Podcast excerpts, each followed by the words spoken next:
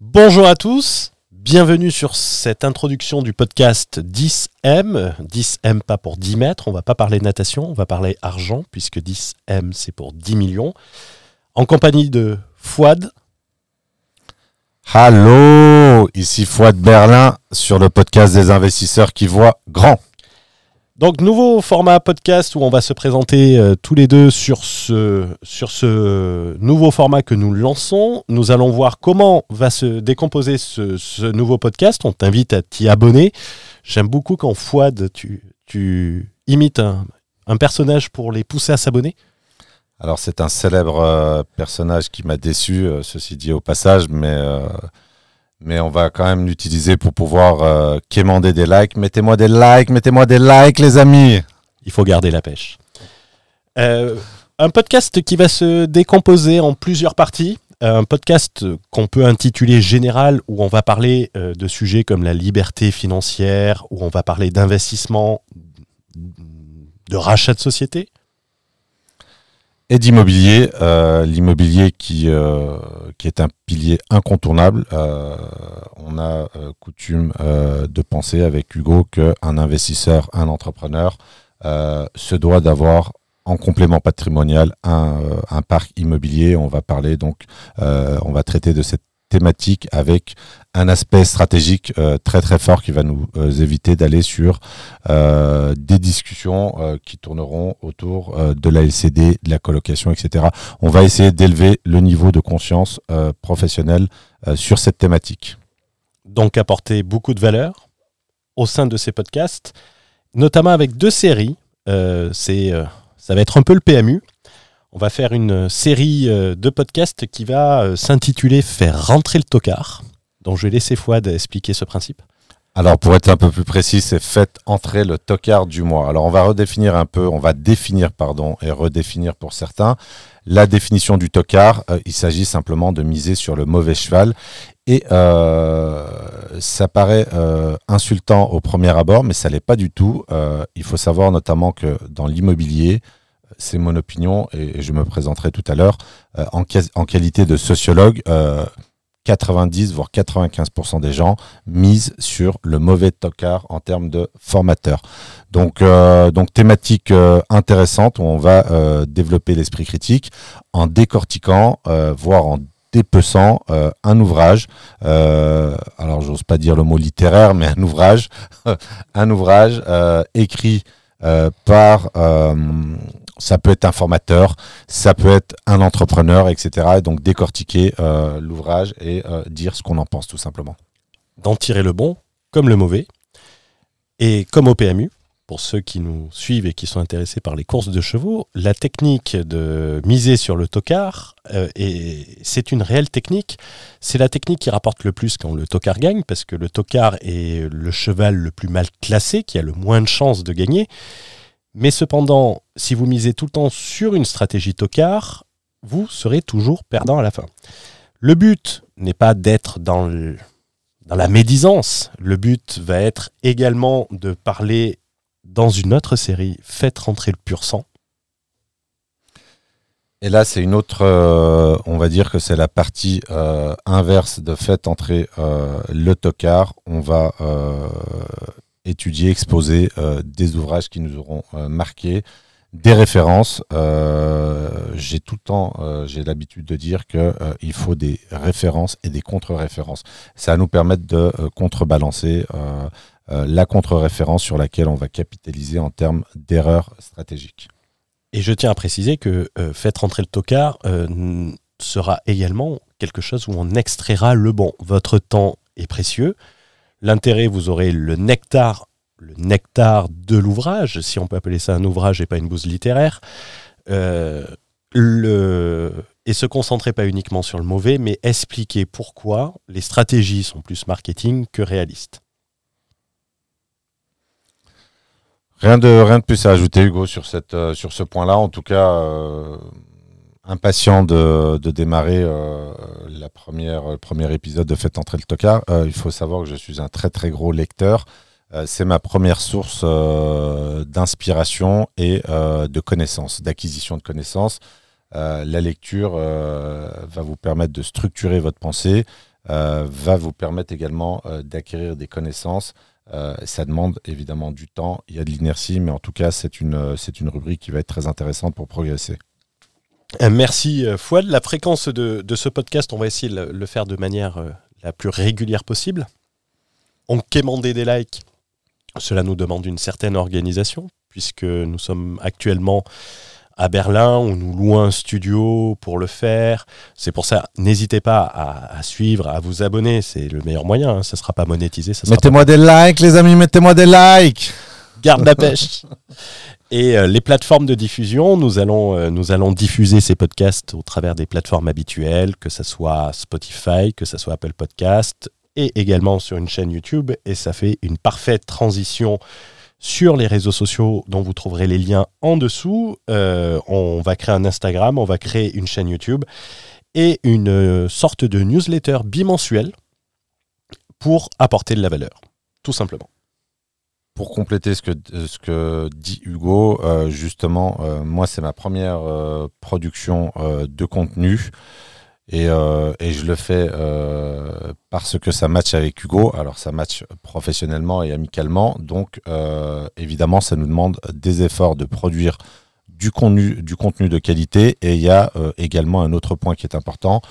C'est l'occasion également de prendre la parole, de s'exprimer sur des incohérences, sur des points vitaux stratégiques. Et donc, euh, évidemment, euh, j'espère que euh, notre podcast sera suivi. Et en tout cas, on est, on est très, très content de, produire le premier. Qui sommes-nous en deux mots Les meilleurs? Non, je déconne. Fouad, je vais te laisser la primeur de l'âge pour te présenter. Alors l'âge, moi j'ai la petite quarantaine, je suis père de deux enfants. J'habite à Berlin, donc je suis expatrié. Euh, c'est un choix de ma part, donc euh, j'ai l'habitude de dire que je suis expatrié volontaire. Euh, je vais vous expliquer pourquoi est-ce que je suis expatrié. J'avais un projet de fournir une éducation élitiste à mes enfants.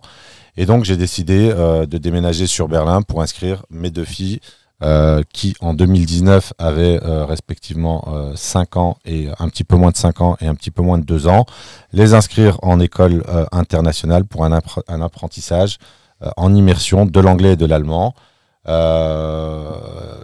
élément extrêmement important dans le monde d'aujourd'hui et surtout dans le monde de, de, de demain. Donc expatriés, économistes de formation, les sciences économiques ont été une passion euh, pour moi, euh, le sont d'ailleurs toujours. Euh, j'avais vocation à être prof d'économie, malheureusement. le salaire en a décidé autrement. C'était incompatible avec mon niveau d'ambition.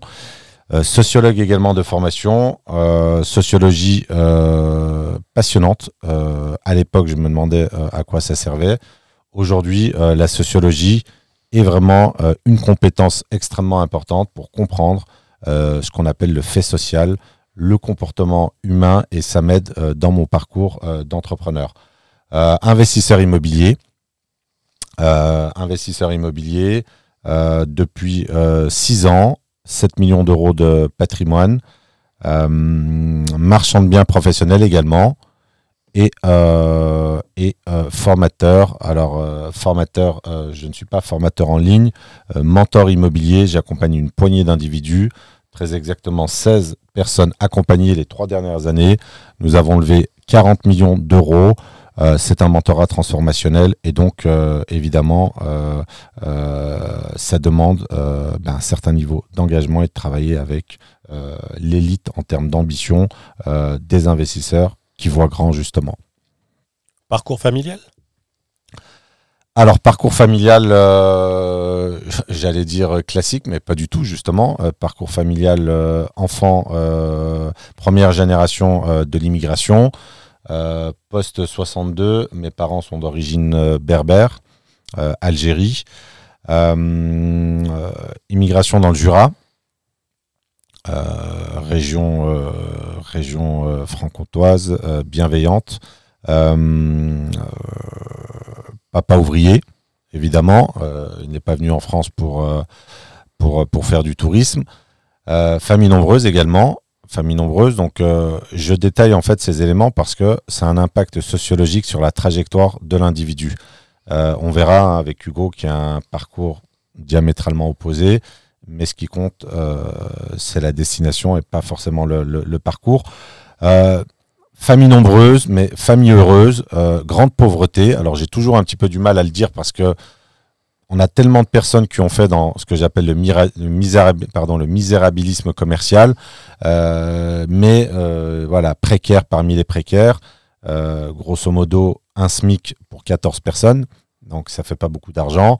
Peut-être que de là est née une forme d'ambition, de résilience, c'est sûr, voire d'antifragilité. Et ensuite, ben, l'éducation nationale qui a fait le job. On parle des années 80 et, et donc un amour euh, et, un père, enfin pour l'école, et un père intransigeant avec la réussite scolaire. Ça motive. Alors mon père ne savait ni lire ni écrire, mais il ne tolérait pas l'échec. Alors peut-être que de là est née également euh, ma vision élitiste euh, de l'éducation. L'éducation étant un investissement, étant le capital humain, étant l'élément le plus important chez l'individu et en particulier chez l'enfant. Je pense que ça m'a forgé, euh, cette, cette, discipline. Alors, j'ai jamais été un très très gros euh, travailleur. J'ai toujours été dans l'efficience. Euh, un exemple concret, je ne prenais jamais de notes à l'école dès le collège, dès le lycée, pardon. Donc, et ça, ça, s'est poursuivi en université, mais dans, la psychologie, ça m'a forgé quand même une obligation dans la réussite scolaire, puisque à l'époque, pour moi, c'était euh, le seul échappatoire euh, possible euh, pour les gens de ma condition sociale, c'est-à-dire la tranche, je dirais, des 0,1% les plus pauvres de France. Merci pour, pour la transparence. Euh, parcours professionnel avant de devenir euh, investisseur immobilier? Alors parcours professionnel euh, atypique également. Donc j'ai fait des études supérieures. Hein. J'ai fait un DUG, licence sciences économiques et sociales, maîtrise sciences économiques, master 2 administration des entreprises. D'ailleurs pour l'anecdote, j'avais créé ma première entreprise, une start-up à l'époque dans la vente d'espaces publicitaires et euh, j'ai voulu faire mon stage dans ma propre entreprise et la prof a répondu que ce n'était pas possible j'ai insisté, elle n'a pas voulu. Je lui ai dit qu'il n'y aurait pas de stage et donc il n'y aura pas de diplôme. Donc euh, sans dit long sur le tempérament, euh, sur, le sur le pédigré de l'individu, on va dire. Mais dès que j'ai terminé mes cours, en fait, j'ai créé immédiatement ma première société qui s'est soldée par un échec. Ça a été extrêmement formateur et quand je dis un échec, il y a eu un dépôt de bilan, une liquidation judiciaire alors on parle, rassurez-vous, d'une ardoise de 3000 euros, mais on parle euh, quand même euh, d'une liquidation euh, et, donc on est amené à s'expliquer devant le tribunal de commerce du pourquoi, du comment de la liquidation. Et donc j'ai su immédiatement en sortant, lorsque la société, ma première société, on parle de 2009, donc je l'ai créée en 2000, fin 2006.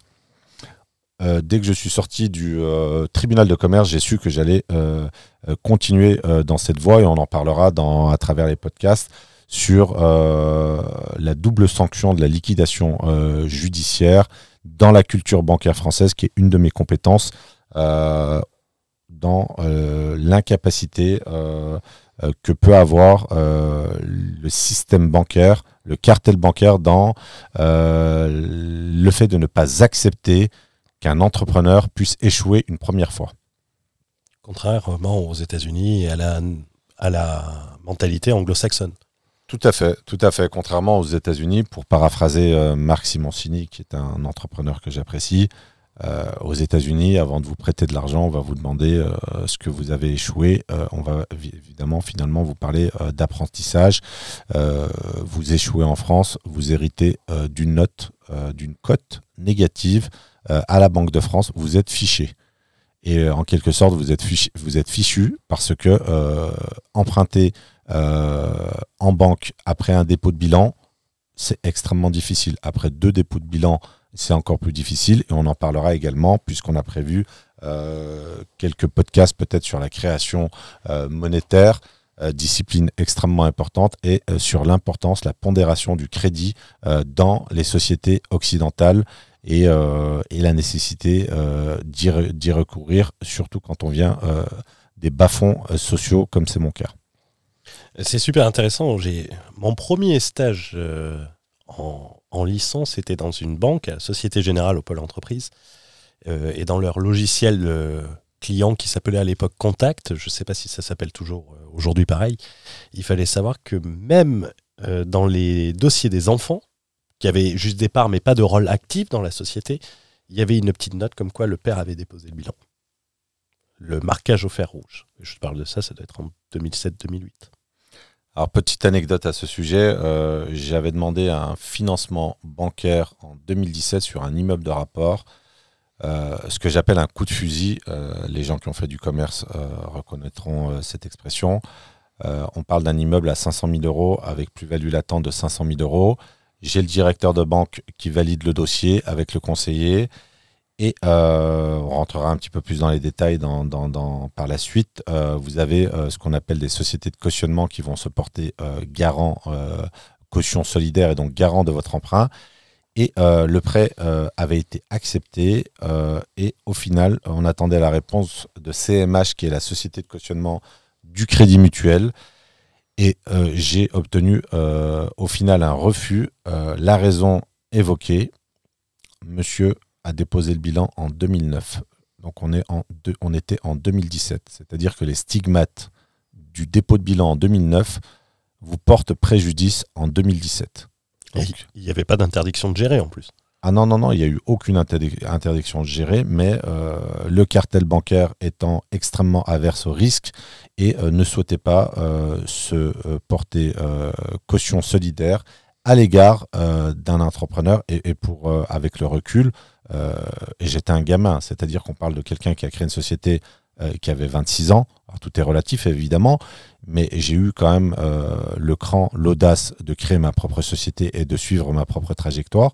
Et euh, 8-9 ans plus tard, euh, on est sanctionné euh, dans la constitution de son patrimoine privé en présentant une autre situation professionnelle, cette fois-ci salarié en CDI. On parlera également du pivot stratégique hein, qui m'a permis d'adopter cette posture pragmatique pour répondre aux aux exigences euh, du, cartel bancaire, mais en tout cas, j'ai concrètement été sanctionné euh, par ce dépôt de bilan euh, huit ans plus tard. 9 ans plus tard, pardon, 8 ans plus tard, et donc, donc, donc voilà, ça vous en dit très long sur la culture française au niveau bancaire. Ah c'est très important et c'est excessivement important d'en avoir conscience. Et après, tu as remonté une boîte dans l'automobile. Voilà, là j'ai fait de l'automobile. Euh, j'ai fait 10 ans euh, d'automobile par hasard. Hein. J'avais euh, un ami qui cherchait un véhicule et j'ai commencé à regarder un petit peu en Allemagne, en Italie. premier véhicule, 35% de marge. là, je me suis dit qu'il y avait quelque chose à faire. Après, j'ai eu la chance d'évoluer dans un, dans, dans, un micro-écosystème où j'avais pas mal d'amis qui évoluaient également dans l'importation de véhicules.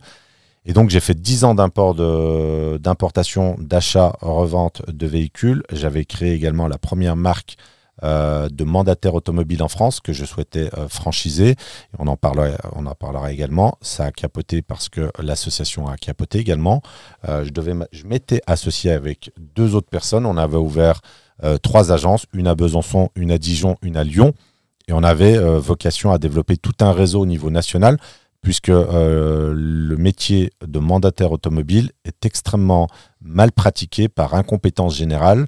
Ça demande des compétences. Il faut savoir qu'importer des véhicules, quand vous le faites de manière euh, professionnelle, on fera un parallèle également avec l'activité de marchand de biens. Lorsque vous faites euh, les choses de manière professionnelle, ben, ça nécessite des compétences en termes de gestion d'entreprise, en termes de fiscalité, notamment en termes de TVA international et notamment intracommunautaire.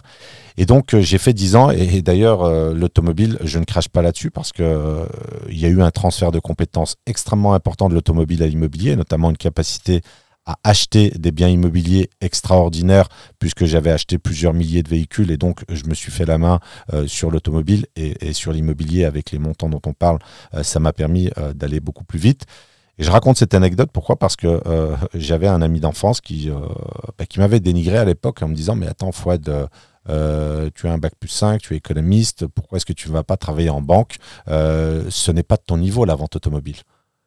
Et je ne crache pas du coup sur cette activité. Pourquoi? Parce que ça m'a appris à être entrepreneur, ça m'a appris à être un bon acheteur, ça m'a appris à être un bon vendeur. Et là, je vais paraphraser euh, j'ai oublié son nom, mais c'est Muller, Mullier, pardon, Gérard Mullier, le fondateur euh, d'Auchan. Pour être un bon vendeur, il faut être un bon acheteur. Et ça, c'est une compétence qu'il va falloir retrouver également dans le rachat d'entreprise et dans l'immobilier, et a fortiori pratiquer massivement. Euh, merci beaucoup pour, pour ce parallèle. Je vais ça va être à mon tour de me mettre à poil. parcours familial, alors moi qui, suis-je? Je suis connu sous le nom de AH Fiscalité, enfin pour ceux qui, connaissent, bien évidemment, hein, je ne suis pas une star internationale. Arrivé sur Internet par, euh, je reprendrai les, termes de François Barouin à l'Assemblée euh, nationale euh, sous Sarkozy, je suis arrivé sur Internet par effraction, comme il disait que la gauche était arrivée au pouvoir en 1995. 1997. La gauche? La gauche Lionel Jospin.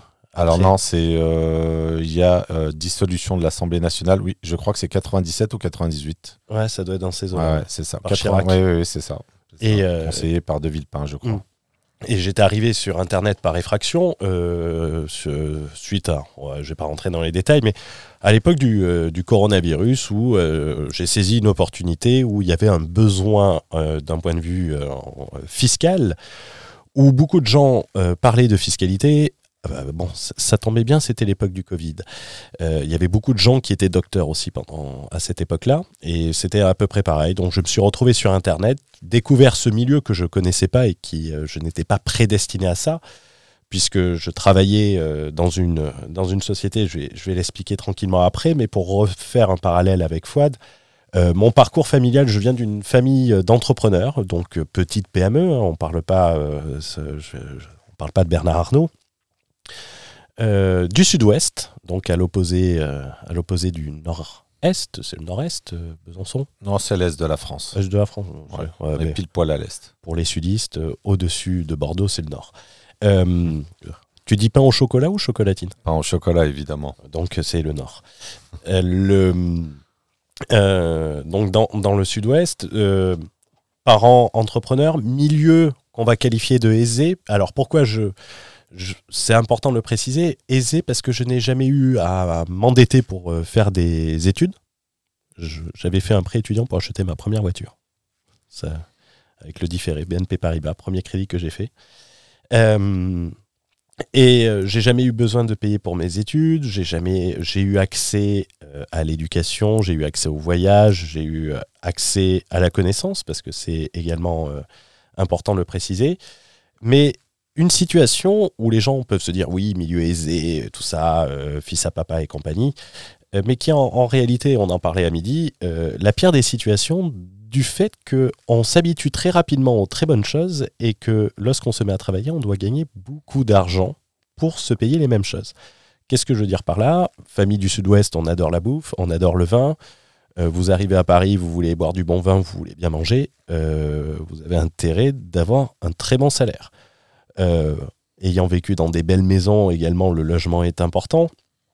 Euh, donc c'est, je dirais, la pire des situations. Parce que pas de filet de sécurité, hein, euh, aisé mais pas blindé, si, on, pourrait le dire comme ça.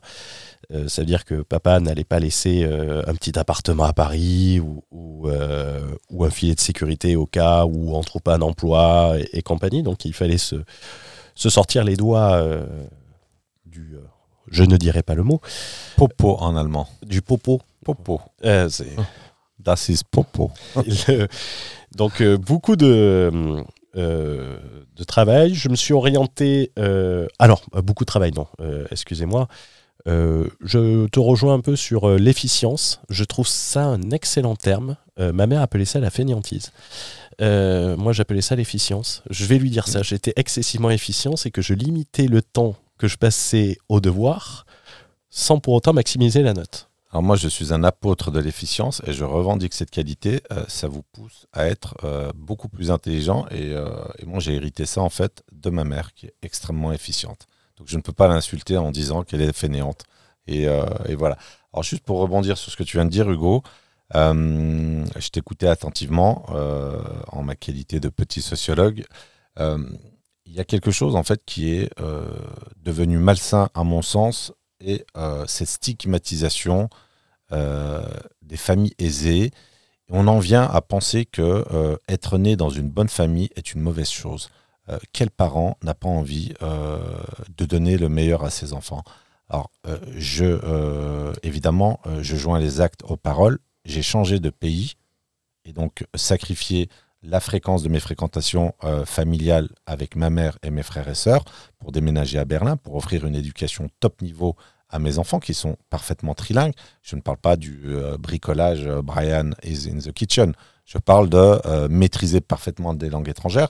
Et donc, je dis simplement que lorsque des gens font l'effort d'entreprendre et d'éduquer leurs enfants, c'est un élément de fierté et pas de honte. Donc voilà, c'est une petite parenthèse. merci pour cette parenthèse. Et, et tu sais, c'est très marrant parce que lorsqu'on vient de familles où on a la chance d'avoir tout, euh, tout ce qu'on a, on nous montre tout le temps les, euh, euh, en disant que les fils d'ouvriers, et c'est pas péjoratif ce terme, je suis fils d'ouvrier, ont plus de volonté parce qu'ils en chient plus. Et c'est tout le temps l'exemple qui est pris. Vous vous remuez pas assez le cul, vous êtes trop pourri gâté, on vous a trop mal habitué.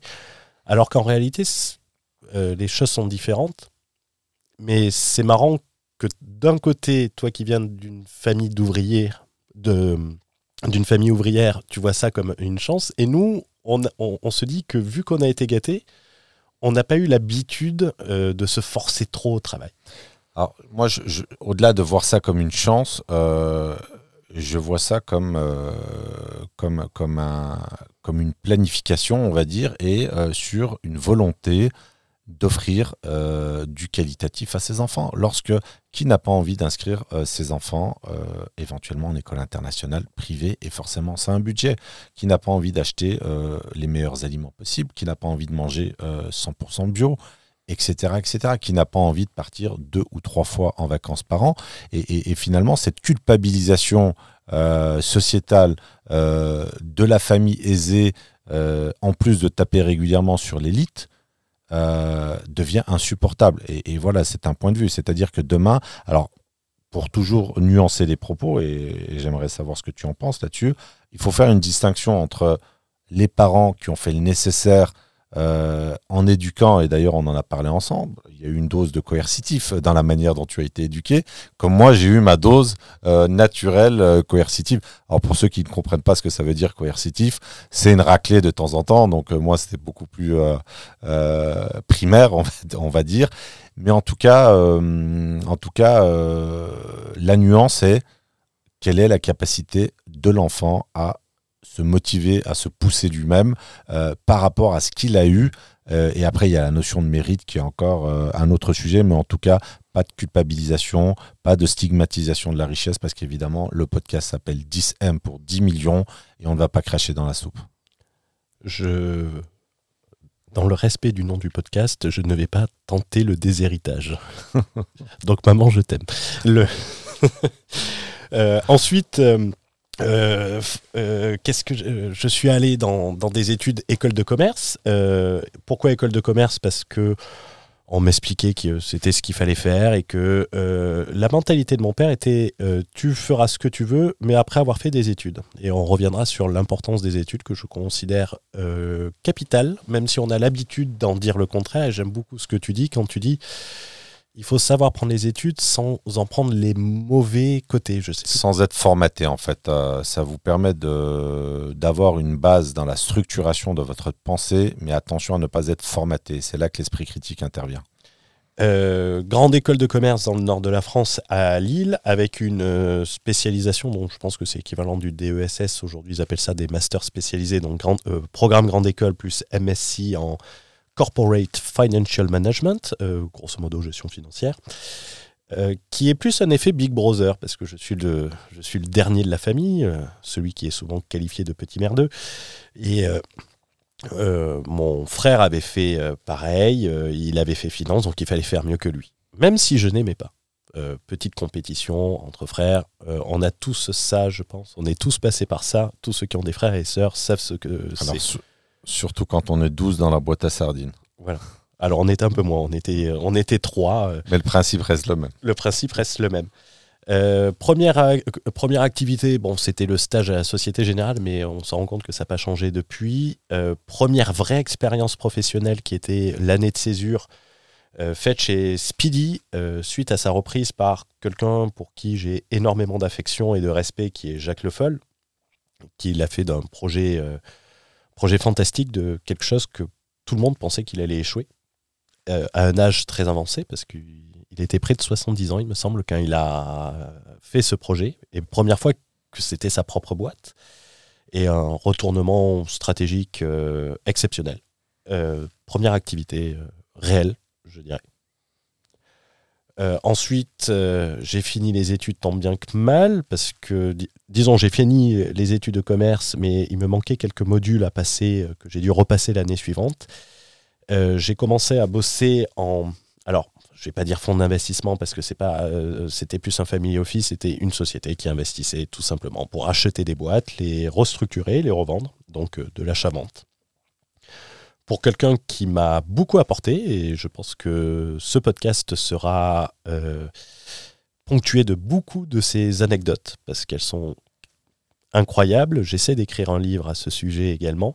Euh, je ne dévoilerai pas encore le titre de, ce livre, mais il fera référence à un autre livre qui aura sa place dans Faites rentrer le tocard, parce que Bébert Kiyosaki, il a sa place. Et en pole position, je dirais. En pole position. C'est. Euh, donc, euh, découverte du, milieu, attiré, motivé plus par le montant à la, fin du paiement. Travail passionnant d'un point de vue intellectuel, d'un point de vue euh, challenge d'un point de vue rencontre, euh, mais qui a eu pour conséquence, et ceci explique mon arrivée euh, sur Internet, a eu pour, pour conséquence que j'ai perdu 90% de mes amis que j'avais rencontrés en école, où j'ai appris le mariage en suivant le fil Instagram. Ah. Et pourquoi? Parce que c'était tellement passionnant, tellement puissant que j'en devenais puant. C'est-à-dire que je supportais plus euh, quand les mecs commençaient à parler de leurs trucs euh, euh pédants.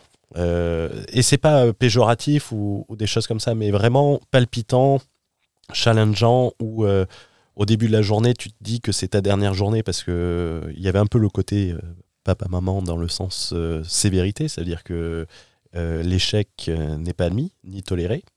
Donc, qui dit échec dit licenciement très facile à l'anglo-saxonne. On était associés. Ah, enfin, on était partenaires, donc on, est, on, est, on était directement euh, licenciable euh, à l'américaine. Hein.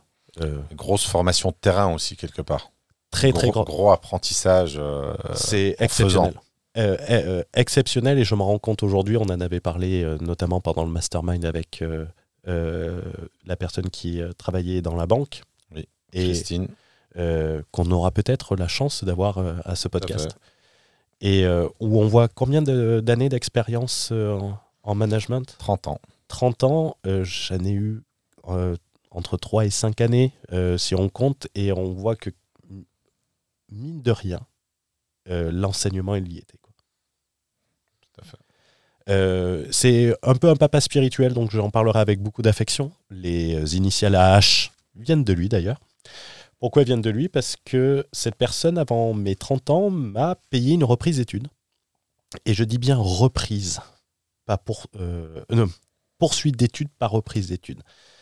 Euh, parce que selon eux, avant 30 ans, il est nécessaire de reapprendre et de faire preuve d'humilité.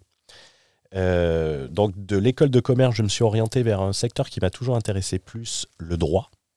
je suis rentré en M1 droit des affaires à, Assas, donc un assassin. Donc le panthéon de la fac de droit. Euh, le panthéon de la fac de droit, c'était celle-là euh, et aucune autre, euh, à travers bien évidemment une passerelle parce que j'étais bac plus 5, mais je suis rentré directement en quatrième année, chose qui n'était pas facile quand on n'a pas le, les trois années précédentes. Euh, pourquoi cette formation? Tout simplement parce que euh, je ne comprenais pas l'aspect juridique sur ma précédente fonction et ça m'énervait de ne pas comprendre. Euh, un avocat est là pour réduire le risque, un entrepreneur est là pour le moduler.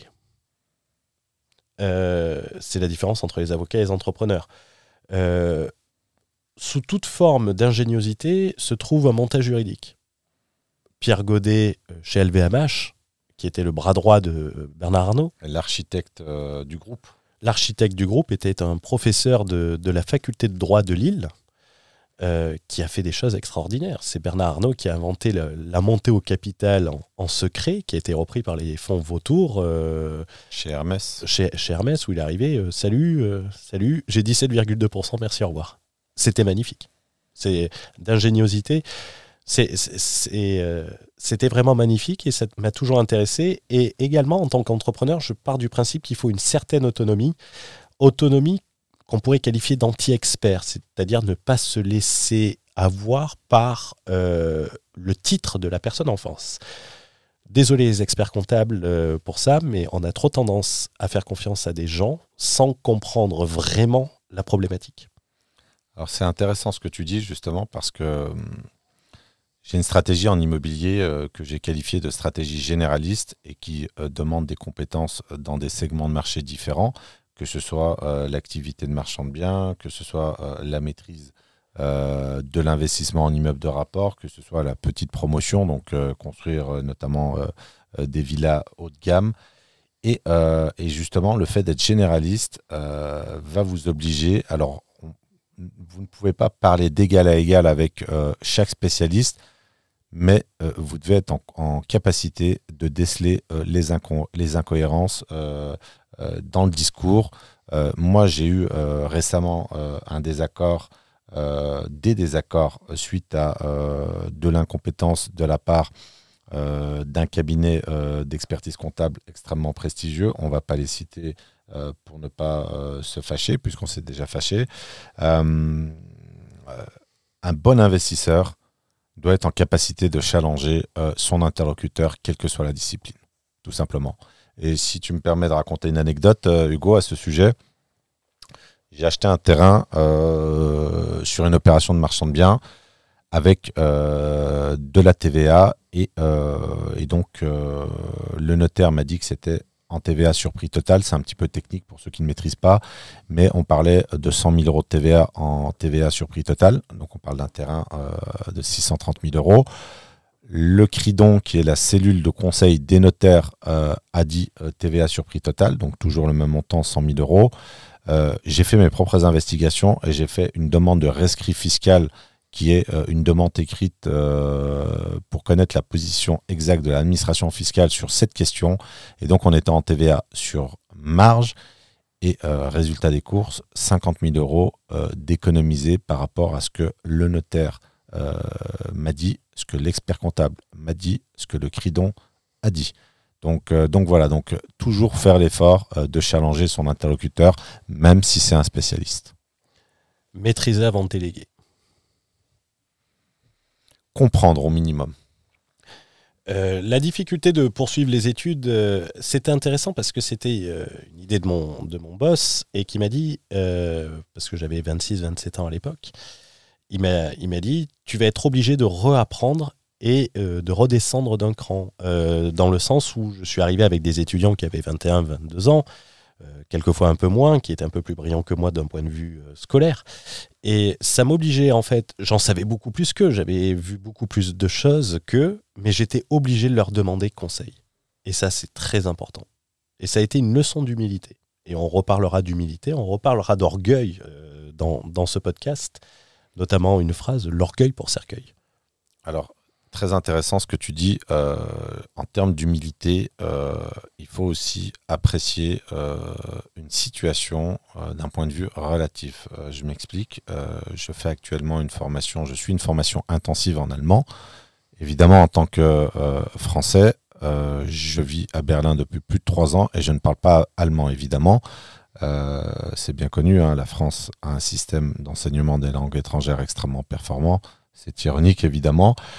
Et donc, je, fais, euh, je, décide volontairement de m'inscrire dans cette formation en allemand. Et euh, donc, formation très intensive, hein, militaire quasiment, hein, 3h20 tous les jours, 800 heures au programme. Euh, je suis avec 80% d'Ukrainiens, des gens qui ont fui la guerre. Et donc, ça vous appelle une fois de plus à l'humilité et à apprécier votre situation. Alors, évidemment, on- ne va pas, comment dirais-je, on ne va pas, euh, euh, comme dirait, euh, rappelle-moi, le Premier ministre, euh, accueillir voilà, toute la misère du monde. Euh, c'était euh, le premier, c'était euh, Pierre Bérégovoy, je crois, euh, Premier ministre de, je suis pas sûr que ce soit lui, mais en tout cas le Premier ministre de François Mitterrand.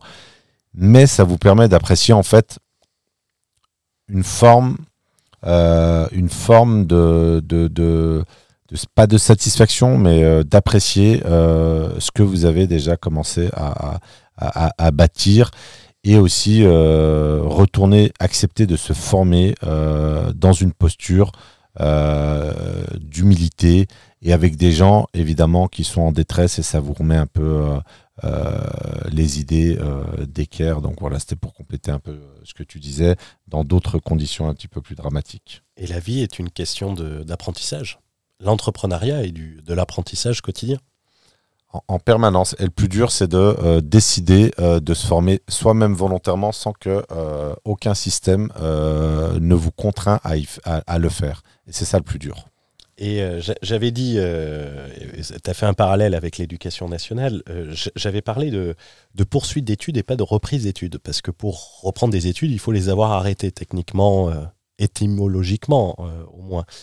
Et euh, c'était une question que j'avais eue parce que je passais régulièrement des entretiens d'embauche, déjà pour pas perdre la main, pour avoir conscience de ce que je valais, et c'était un, conseil de mes supérieurs pour s'en inspirer également.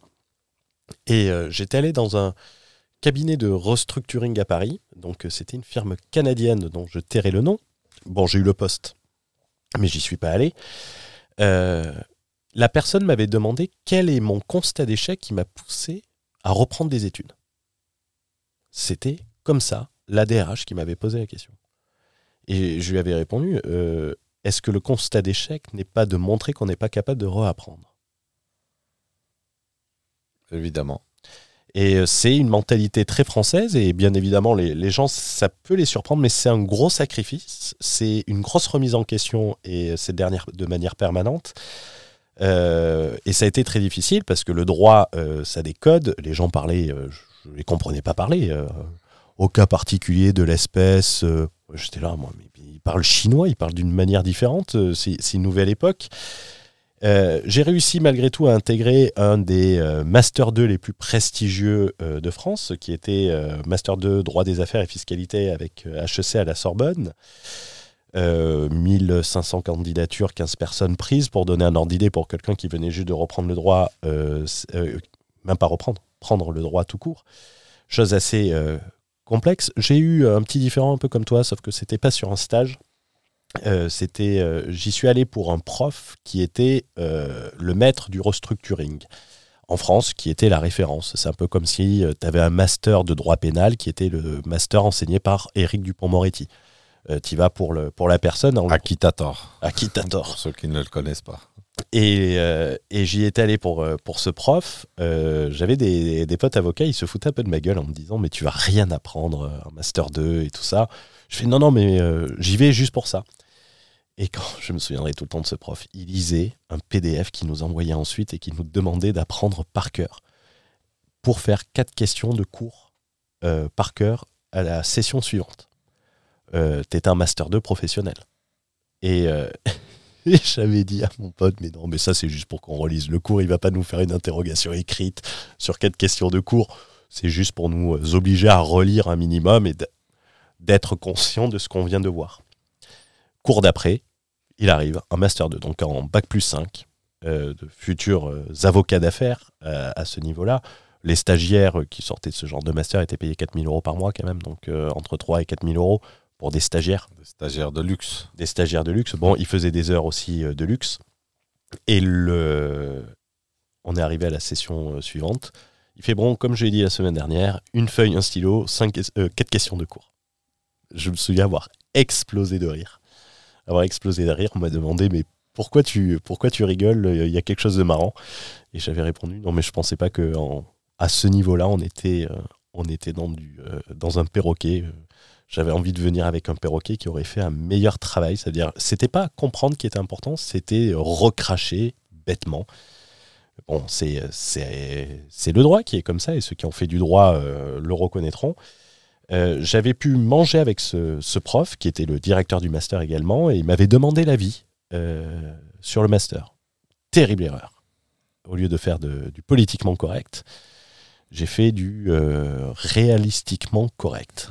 Donc j'ai donné mon avis et j'ai dit que en fait, euh, tout simplement, c'est une fierté au début de participer, d'apprendre au contact de cette personne, euh, et que la déception était encore plus grande.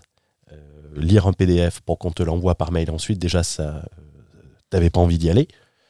Et je me souviendrai tout le temps le mémoire que j'ai fait avec lui sur le nantissement des titres financiers à l'épreuve de la procédure collective. S'il m'avait mis 0,25 de plus, j'avais mon année. C'était le seul qui, était, euh, qui décidait de repêcher les gens ou pas. Il m'a mis 6 sur 20. 6 sur 20 sur quelque chose que j'avais fait lire à des avocats de restructuring qui m'avaient dit c'est passionnant parce que c'est euh, également euh, opérationnel. Et je n'ai pas été diplômé. Et seul élève ayant participé, j'ai cette fierté en quelque sorte, seul élève ayant participé au cours, j'y étais tous les jours, qui n'est pas diplômé. Les seuls qui ne sont pas diplômés en Master 2 sont ceux qui ne se présentent pas au cours. Pas de repêchage. J'avais proposé de, de refaire un, mémoire. De refaire un mémoire. ah, je ne vais pas le citer, mais je peux dire ce con m'avait dit si vous le refaites, je vous le corrigerai, mais la note, ce sera pour la gloire. Oh Donc Lego alors Lego, Lego, et en fait, je m'étais pas souvenu d'une réflexion que m'avait fait quelqu'un pour, pour qui j'ai beaucoup d'estime, euh, qui m'avait dit un professeur d'université reste avant tout, et euh, avant tout un enseignant, avec une mentalité d'enseignant. C'est la France. Donc une mentalité de communiste quelque part une mentalité de con. une mentalité de con, alors que j'avais l'ancien euh, l'ancien directeur du master, euh, qui est également une référence en droit civil, euh, qui, le dernier jour du, master, avait dit euh, Vous pouvez remercier le fait d'avoir Hugo, même s'il se foutait de ma gueule, parce que je n'avais pas la formulation juridique. Mais il m'avait dit que j'avais un raisonnement d'une pureté juridique qui était incroyable, mais qu'il fallait que je sache utiliser les termes. Et je lui avais dit Mais attendez, moi, c'est ma deuxième année de droit, et il, a, était pas revenu. Mais bon, ça, c'est. Je vais arrêter de m'envoyer des fleurs.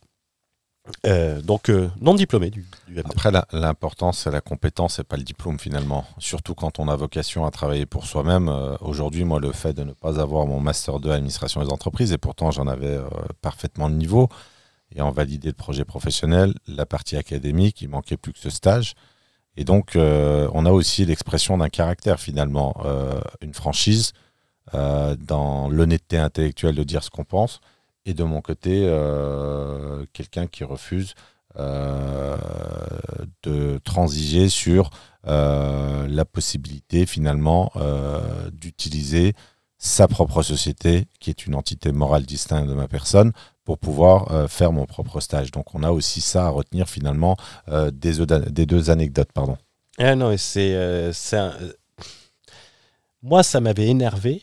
Ça m'avait énervé parce que et c'est ça qui est marrant parce que s'il y a des gens, euh, s'il y a des gens qui écoutent ça et qui étaient avec moi en promo, je peux garantir une chose, c'est qu'ils se souviendront de moi. Par contre, l'inverse est également vrai, c'est que je me souviendrai pas d'eux. C'est pas de l'orgueil, mais euh, y a, ça me fait chier par rapport à eux parce qu'il y avait des fois où je me foutais un peu d'eux, les rats de bibliothèque, quoi. Où tu dis, euh, vous avez une seule jeunesse.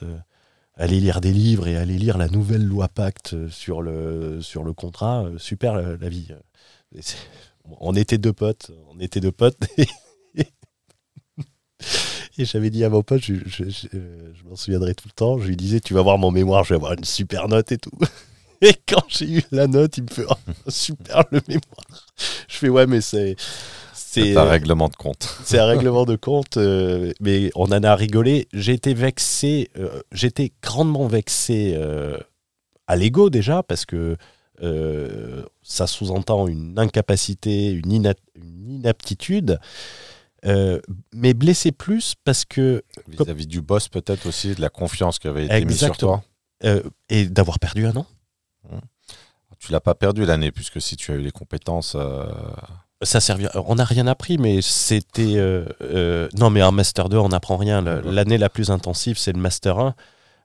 Master 2, c'est vacances. C'est d'autant plus vexant que les gens se chient le Master 1, pas le Master 2.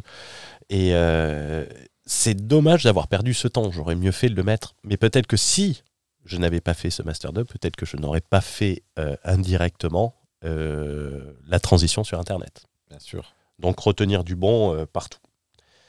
Et mon activité professionnelle entre les deux, c'était ce qu'on appelle un restructuring officer, donc au sein d'une société qui reprenait des, sociétés.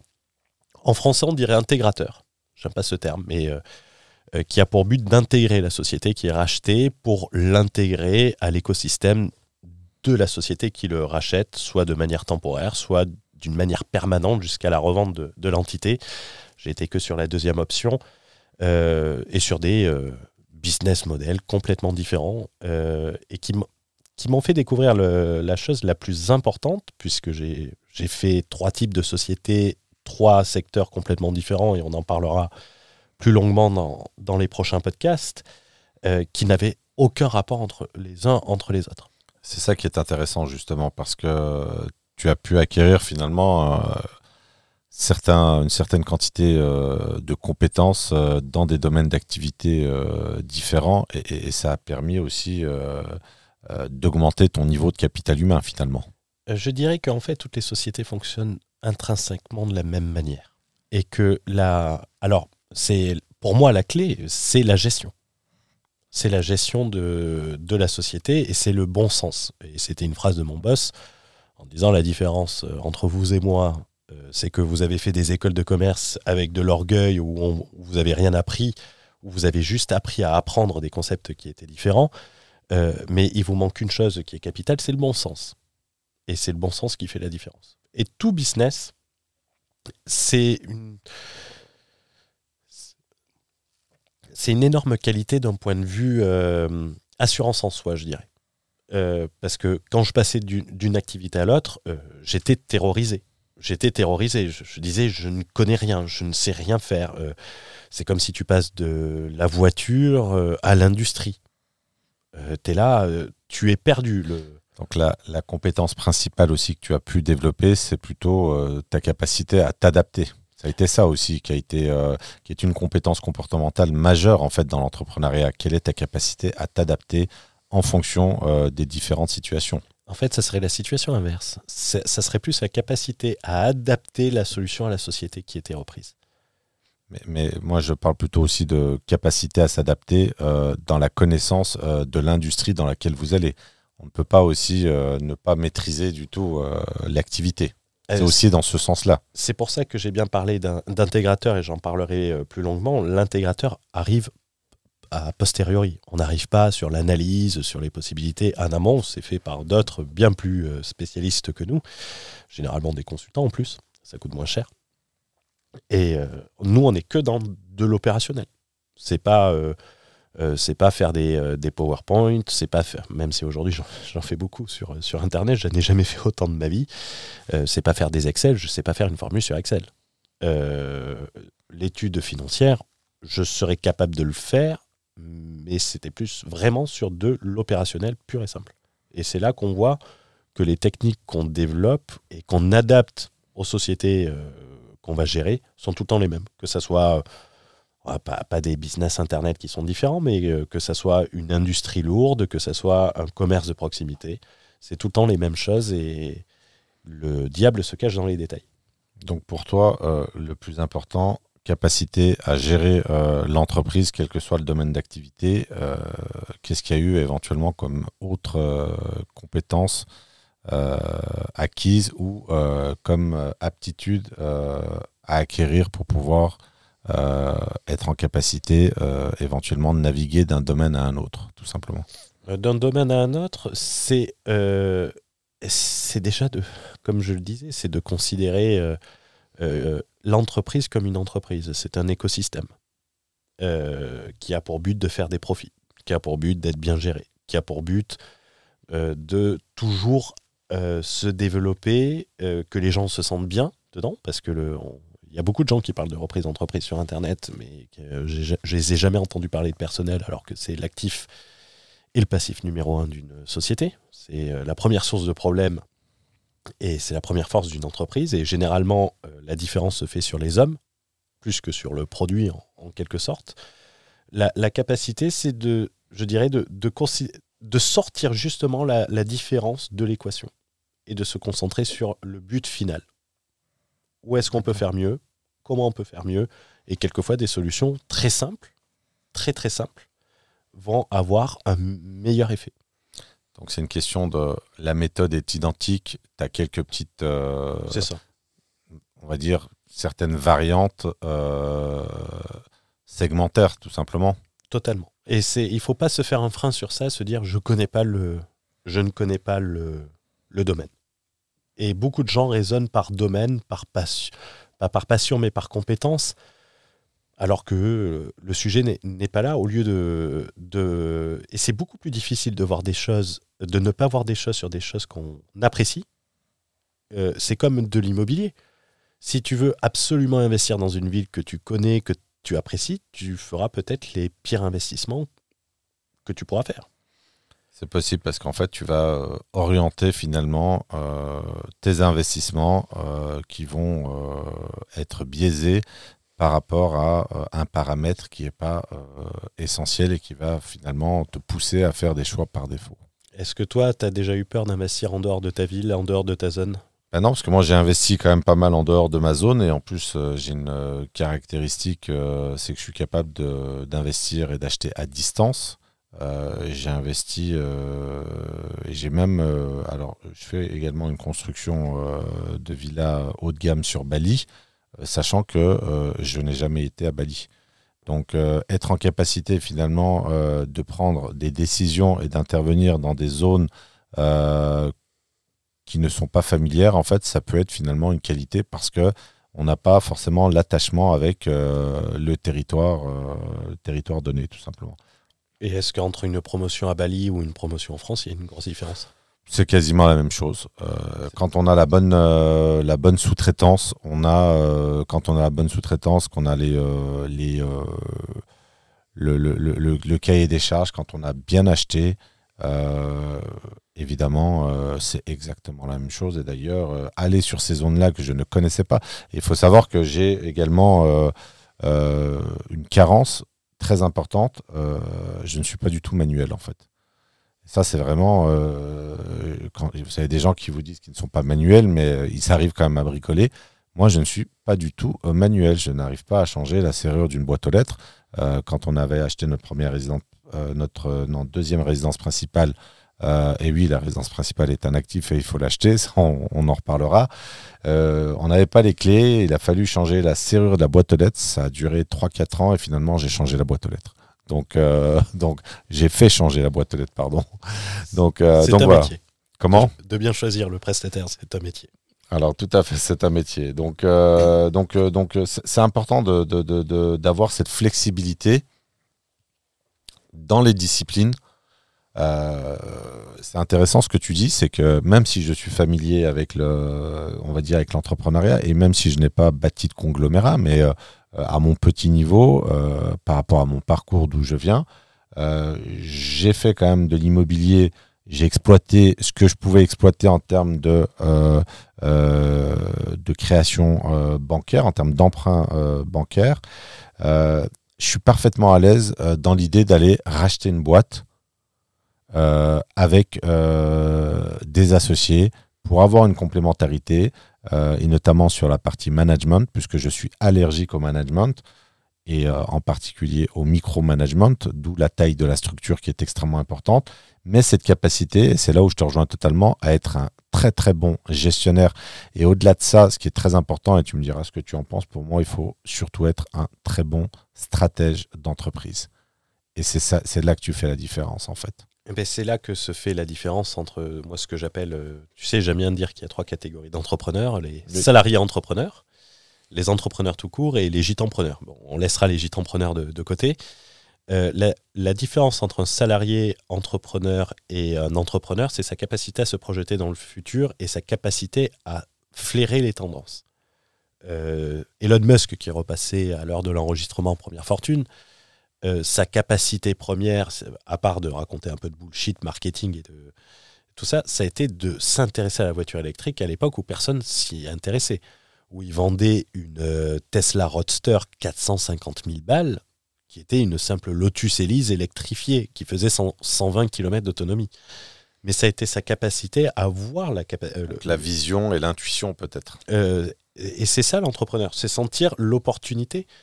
Bernard Arnault, quand il est allé en Chine, il fallait sentir l'explosion de la classe moyenne chinoise on, parle des années 80, il me semble. Années 80, 90. Et il fallait le, il fallait le sentir. Euh, on parlait euh, tout à l'heure, j'ai regardé des reportages de, Jacques Le Foll, la reprise de Speedy, qui dit en 2016, le problème environnemental des voitures qui ne rentreront plus dans les villes, l'autopartage, l'ubérisation, euh, les contraintes comportementales et environnementales, il faut les voir avant qu'elles arrivent. Et L'entrepreneur, sa principale qualité, c'est avoir un objectif, savoir comment on va y arriver, euh, et c'est d'être capable de se projeter à 5 ans, je pense. Et c'est pareil en immobilier. Tu vas pas investir dans une ville qui est en croissance maintenant et qui va se casser la gueule dans 5 ans. Non, et, d'ailleurs, pour compléter ce que tu dis, moi je suis adepte de la diversification euh, en investissement immobilier, et d'ailleurs, euh, à un niveau plus général, euh, je suis également un adepte de la diversification tout court et on en reparlera évidemment.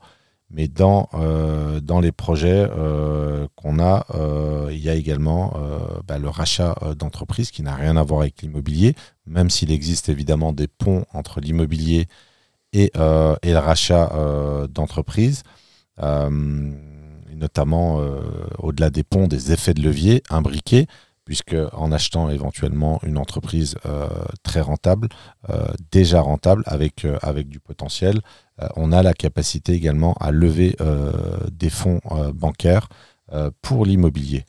Donc, donc je suis vraiment pour diversifier au sein du segment de la discipline et de manière globale diversifier dans d'autres activités.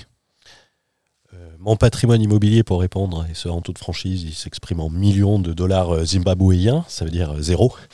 Euh, je n'ai jamais fait d'immobilier. C'est pour ça également que ça sera très intéressant, notamment sur les revues de livres et sur les discussions. C'est que vous avez d'un côté un expert de l'immobilier, Fouad, et de mon côté, vous en savez sans doute plus que moi. Ce qui est peut-être pas une qualité parce que généralement c'est mieux d'avoir une vision pure sur la chose, de ne pas avoir d'a priori. Une virginité quelque part. Une virginité. Euh, que de prendre des, euh, des, mauvais, euh, des mauvaises habitudes dès le départ. Parce que... Alors c'est intéressant ce que tu dis Hugo, c'est que pour, pour développer ce point sur l'immobilier, j'aime pas donner de statistiques parce que on peut pas on peut pas on peut pas connaître exactement, mais je dirais que 70 à 80% des investisseurs ont euh, une façon de penser et d'envisager l'immobilier qui est totalement biaisée. Et donc on a, euh, on a plusieurs biais que j'ai identifiés. Le biais euh, fiscal, une obsession à ne pas vouloir payer d'impôts. Et ce biais fiscal va pousser des dizaines de milliers d'investisseurs, si ce n'est pas plus, à aller sur ce que j'appelle le biais de la location meublée non professionnelle. Et donc, on a, euh, et donc on a, euh, on a euh, l'avantage dans le fait d'avoir cette virginité dans le, dans le, dans ton parcours au niveau immobilier, qui fait que tu n'as pas forcément l'esprit, en fait, la stratégie biaisée que peuvent avoir cette masse d'investisseurs arrivés euh, sur le marché de l'immobilier ces cinq dernières années, on parle vraiment de plusieurs centaines de milliers de, personnes. Hein. Euh, les transactions immobilières en France, c'est un million de transactions immobilières.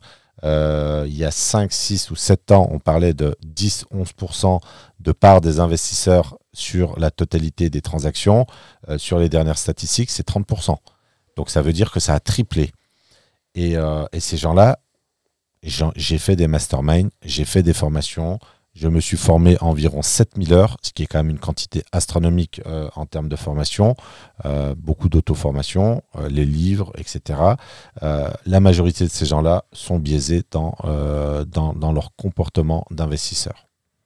Et je considère que c'est mieux quelquefois d'être pur, comme tu viens de le dire, et de ne pas avoir d'a priori c'est mieux si tu pars euh, sur la bonne stratégie euh, et, là où tu peux avoir euh, compensé entre guillemets ton retard, même s'il n'y a pas de retard évidemment, mais avoir les bonnes stratégies, à dimensionner sa stratégie en fonction de son pédigré, donc terme que je reprends à, notre ancien président de la République Nicolas Sarkozy, terme qui est réservé normalement au monde animalier, mais je trouve qu'il va très bien à l'être humain, avec les bonnes stratégies on peut vraiment euh, développer un patrimoine immobilier conséquent.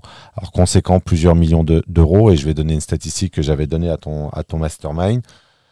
1% des Français les plus riches détiennent un patrimoine de 1 941 000 euros. C'est une étude de l'INSEE, euh, patrimoine et vie euh, des Français 2018. Donc avec les bonnes stratégies, un profil d'indépendant, de cadres supérieurs, euh, d'entrepreneurs, à la capacité de se constituer 2, 3, 4, voire 5 fois le patrimoine de la tranche des 1% les plus riches.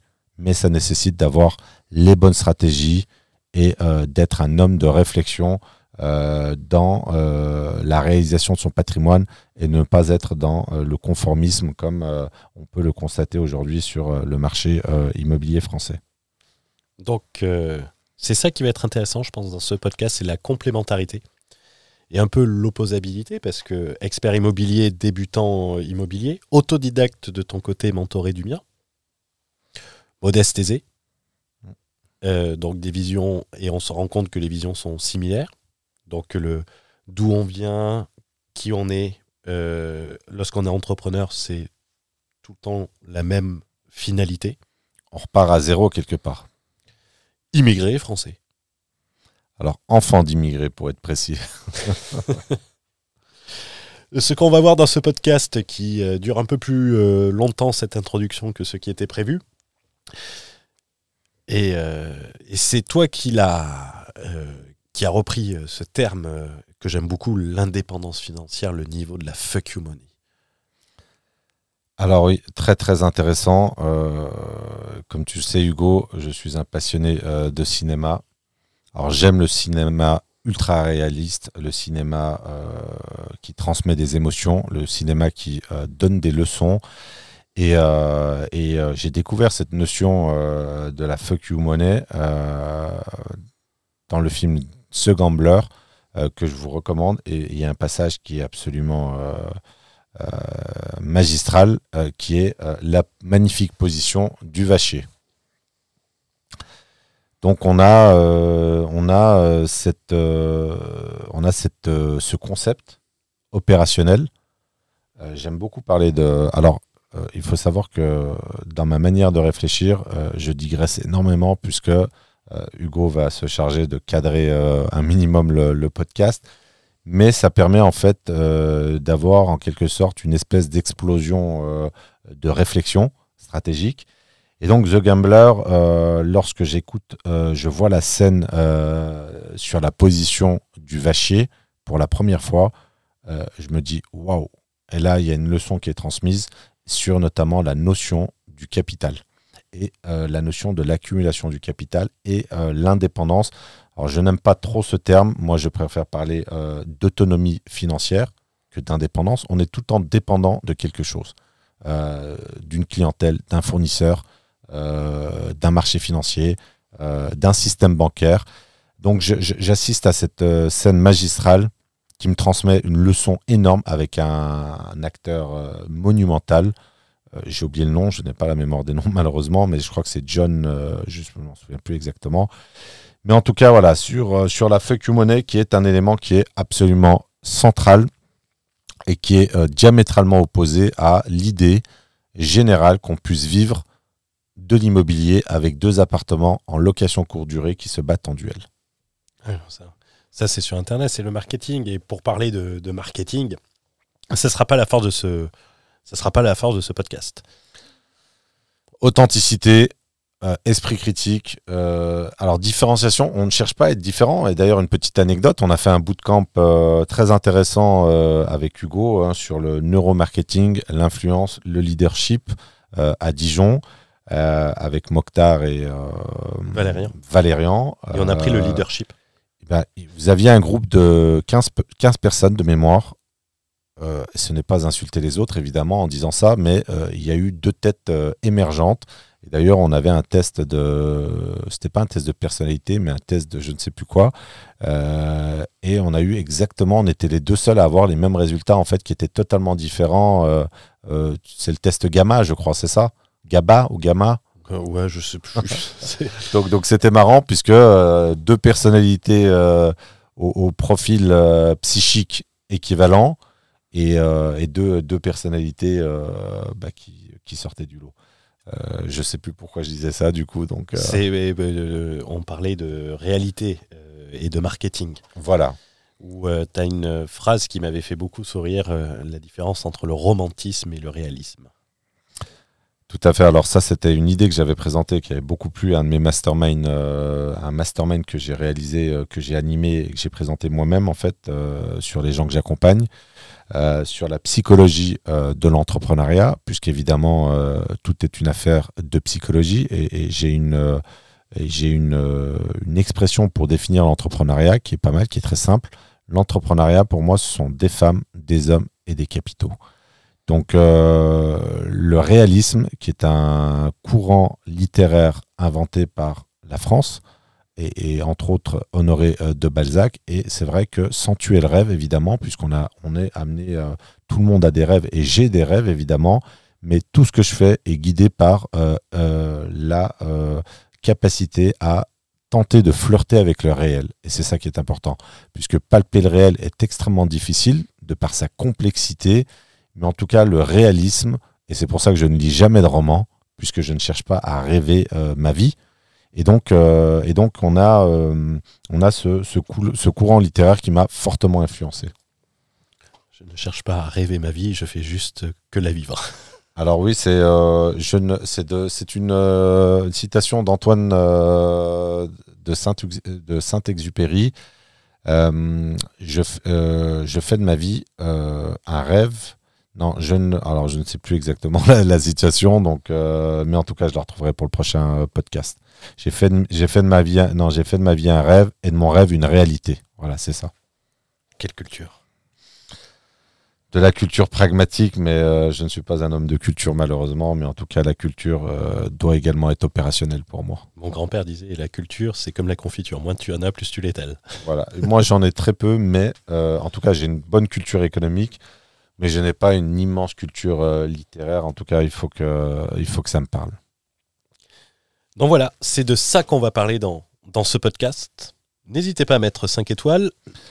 Mettez-moi des likes, les amis, mettez-moi des likes. Ah, on va voir si les gens reconnaissent euh, la référence. Si, si, ils connaissent. Il a énormément de, de followers, d'abonnés, et euh, il est régulièrement sur la mendicité des followers. Donc, on va utiliser sa méthode pour euh, également euh, faire la manche. Moi, j'appelle ça le bénédicité YouTubien. Euh, mettez un like, abonnez-vous. Non, mais mettez un like. Pourquoi? Alors, de ce que j'ai compris, le référencement est important. Euh, première fois que moi je produis du contenu, euh, euh, on prend du temps, on investit, on va essayer de produire des choses euh, qualitatives, d'apporter énormément de valeur ajoutée, en totale rupture avec ce qui se fait, donc du contenu euh, disruptif. Et évidemment, euh, on a envie que ça fonctionne, tout simplement. Et que ça apporte de la valeur, parce qu'on va apporter de la valeur. Alors que ça continue à apporter de la valeur par effet euh, boule de neige. On va pas parler de créer une, une laverie au rez-de-chaussée d'un immeuble. Non, nous n'allons malheureusement pas montrer les caisses, je sais plus comment on appelle ça, là, des espèces de monnayeurs, là où on va vous compter euh, la recette du jour en pièces de monnaie. Pourquoi? Parce qu'aujourd'hui, pour ceux qui ne le savent pas, la monnaie scripturale euh, est la monnaie dominante dans le processus de création monétaire, représente 91% de la masse monétaire en circulation. Donc non seulement c'est ridicule, mais en plus ce n'est pas conforme à la réalité. On vous remercie. On aura duré beaucoup plus longtemps que prévu. Euh, et on se retrouve dans le prochain épisode. Et on révélera des, euh, quelques possibilités euh, sur l'étude de bouse littéraire. On commencera par un fait rentrer le tocard. C'est important. Pourquoi pas? Pourquoi pas? Sachant que les gens sont très très euh, demandeurs de, livres et ça c'est quand même une très très bonne chose. Euh, la quantité, le nombre de lecteurs a fortement augmenté avec euh, l'ascension de l'immobilier locatif en France. Et d'essayer également de tirer le bon, le peu de bon qu'il peut avoir de ces livres et d'en apporter une vision différente. Et comme on l'a vu, on est relativement complémentaires, donc je pense qu'on couvre un, un large spectre de personnes et de, de personnalités. Eh ben, je vous remercie pour, euh, pour l'écoute de ce podcast. C'était Fouad Berlin sur le podcast des investisseurs qui voient grand. Merci Fouad. Merci Hugo. Un autre, euh, donnez-moi des likes. Mettez-moi des likes, les amis, mettez-moi des likes. Il va falloir qu'on l'automatise. Merci à vous, c'était Hugo AH et on se retrouve dans un prochain podcast.